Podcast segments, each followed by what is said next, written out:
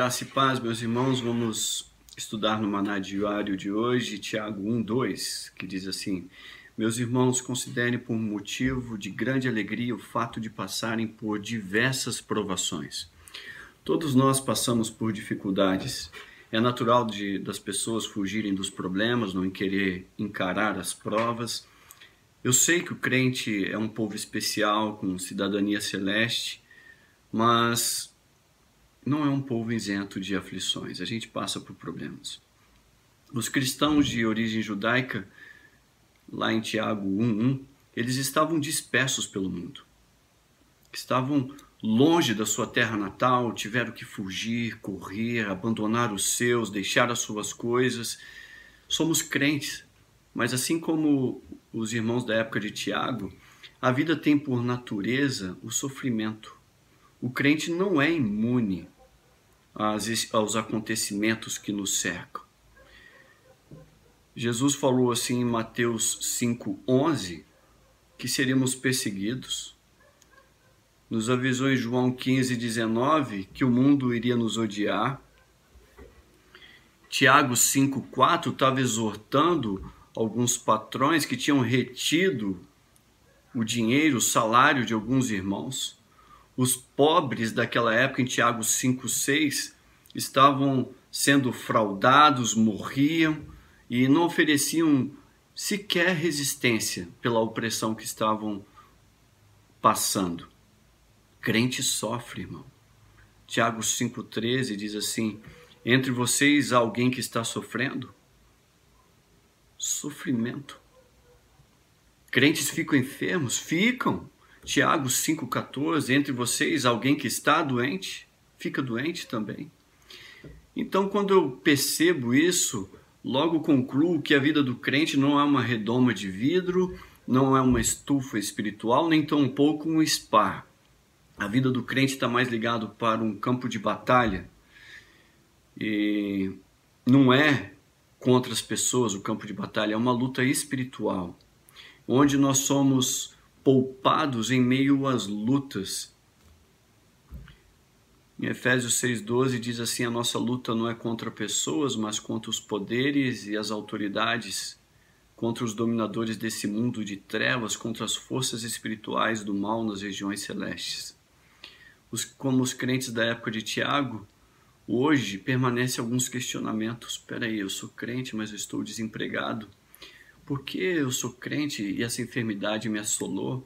Por que eu sou crente e estou passando por luto? Eu sou leal como servo do Senhor e por que tanta amargura nessas provações? A resposta que eu tenho para dizer para você é que todo sofrimento que tem hoje não tem origem em Deus, tem origem no pecado. Então, estar nesse mundo que foi construído socialmente o pensamento pecaminoso é estar suscetível a qualquer acontecimento deste mundo. E Jesus afirmou isso. João 16, 33 diz assim: Eu lhes disse essas coisas para que em mim vocês tenham paz. Neste mundo vocês terão aflições, contudo, tenham ânimo, eu venci o mundo. É para ter ânimo. E ele diz que a paz não está no mundo, está nele, na presença dele, nas palavras dele. E a palavra de Deus é uma lanterna para a gente andar nesse meio de mundo cheio de trevas, para conseguir encarar essa realidade que nos cerca. Portanto, não pode ser desprezada, ela tem que ser vivida. Estamos em meio à nossa profissão cristã. E a verdade é que essa nossa profissão cristã está o tempo todo sendo provada pela natureza da vida. Então, sofrimento não é vergonha. E digo mais: há compensações eternas para todo esse sofrimento que eu e você estamos passando e vamos passar. Em 2 Timóteo 1,12, Paulo diz que o Senhor ele é poderoso para guardar o nosso tesouro até aquele dia. Em 2 Tessalonicenses 1, 6 e 7, diz que ele é justo para retribuir com tribulação aos que lhe causam tribulação e dar alívio para quem? A vocês, crentes que estão sendo atribulados, e a nós também, ele diz. E ele faz uma ardente declaração: Isso acontecerá quando o Senhor Jesus for revelado lá no céu com seus anjos poderosos em meio a chamas flamejantes. Em Romanos 8,18, ele diz que os sofrimentos atuais não podem ser comparados com a glória que nos há de ser revelada, ou que em nós será revelada, outras versões. A vida cristã não é ter os problemas resolvidos, é muitas das vezes sermos poupados em meio aos problemas. E o que, que acontece? O mundo, quando olha para mim e para a sua vida e vê as nossas lutas e como muitas das vezes somos preservados dentro dela, em 2 Coríntios 5,20 diz que somos embaixadores de Cristo. É como se Deus tivesse usando e fazendo da nossa vida um apelo para que o mundo olhe para as nossas vidas e entenda a paz que o Senhor quer nos dar em meio a toda essa luta. Como esses homens e essas mulheres do Senhor conseguem seguir em frente a essa luta da vida? É difícil a vida aí fora. Imagino que sem Deus deve ser pior ainda. Então, quando você estiver passando por problemas, não se esqueça: Deus está no controle. Paulo cria que havia uma compensação. Em 2 Coríntios 4,17 diz assim: Pois os nossos sofrimentos, leves e momentâneos, estão produzindo para nós uma glória eterna, que pesa mais do que todos eles. Ele não define aqui, mas ele diz assim: olha, há um peso, há uma coisa que está acontecendo lá e isso vai ser compensado.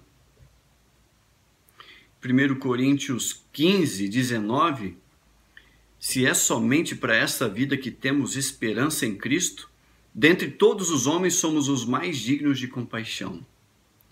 Então, irmão, sofremos, temos luta, mas a nossa vida não se resume, porque se a vida do homem se resumisse simplesmente aqui na terra, então nós crentes seríamos os mais dignos de compaixão, de misericórdia, de pena da humanidade. Mas como cremos que há um porvir, que há uma glória que nos vai ser revelada, então lembre-se durante esse dia que, embora os seus pés estejam na terra e você esteja passando por problemas e dificuldades, erga os seus olhos acima da linha dos problemas, do horizonte dos sofrimentos e olhe para Jesus Cristo. Erga sua cabeça para o Pai das luzes porque ele irá confortá-lo. Esta é a paz, como o Senhor Jesus disse: Em mim tereis paz. Então, que a paz do Senhor nos guarde. E até aqui a palavra do Senhor. Você pode acompanhar todo o nosso conteúdo no Instagram, no YouTube e no Facebook. Deus te abençoe.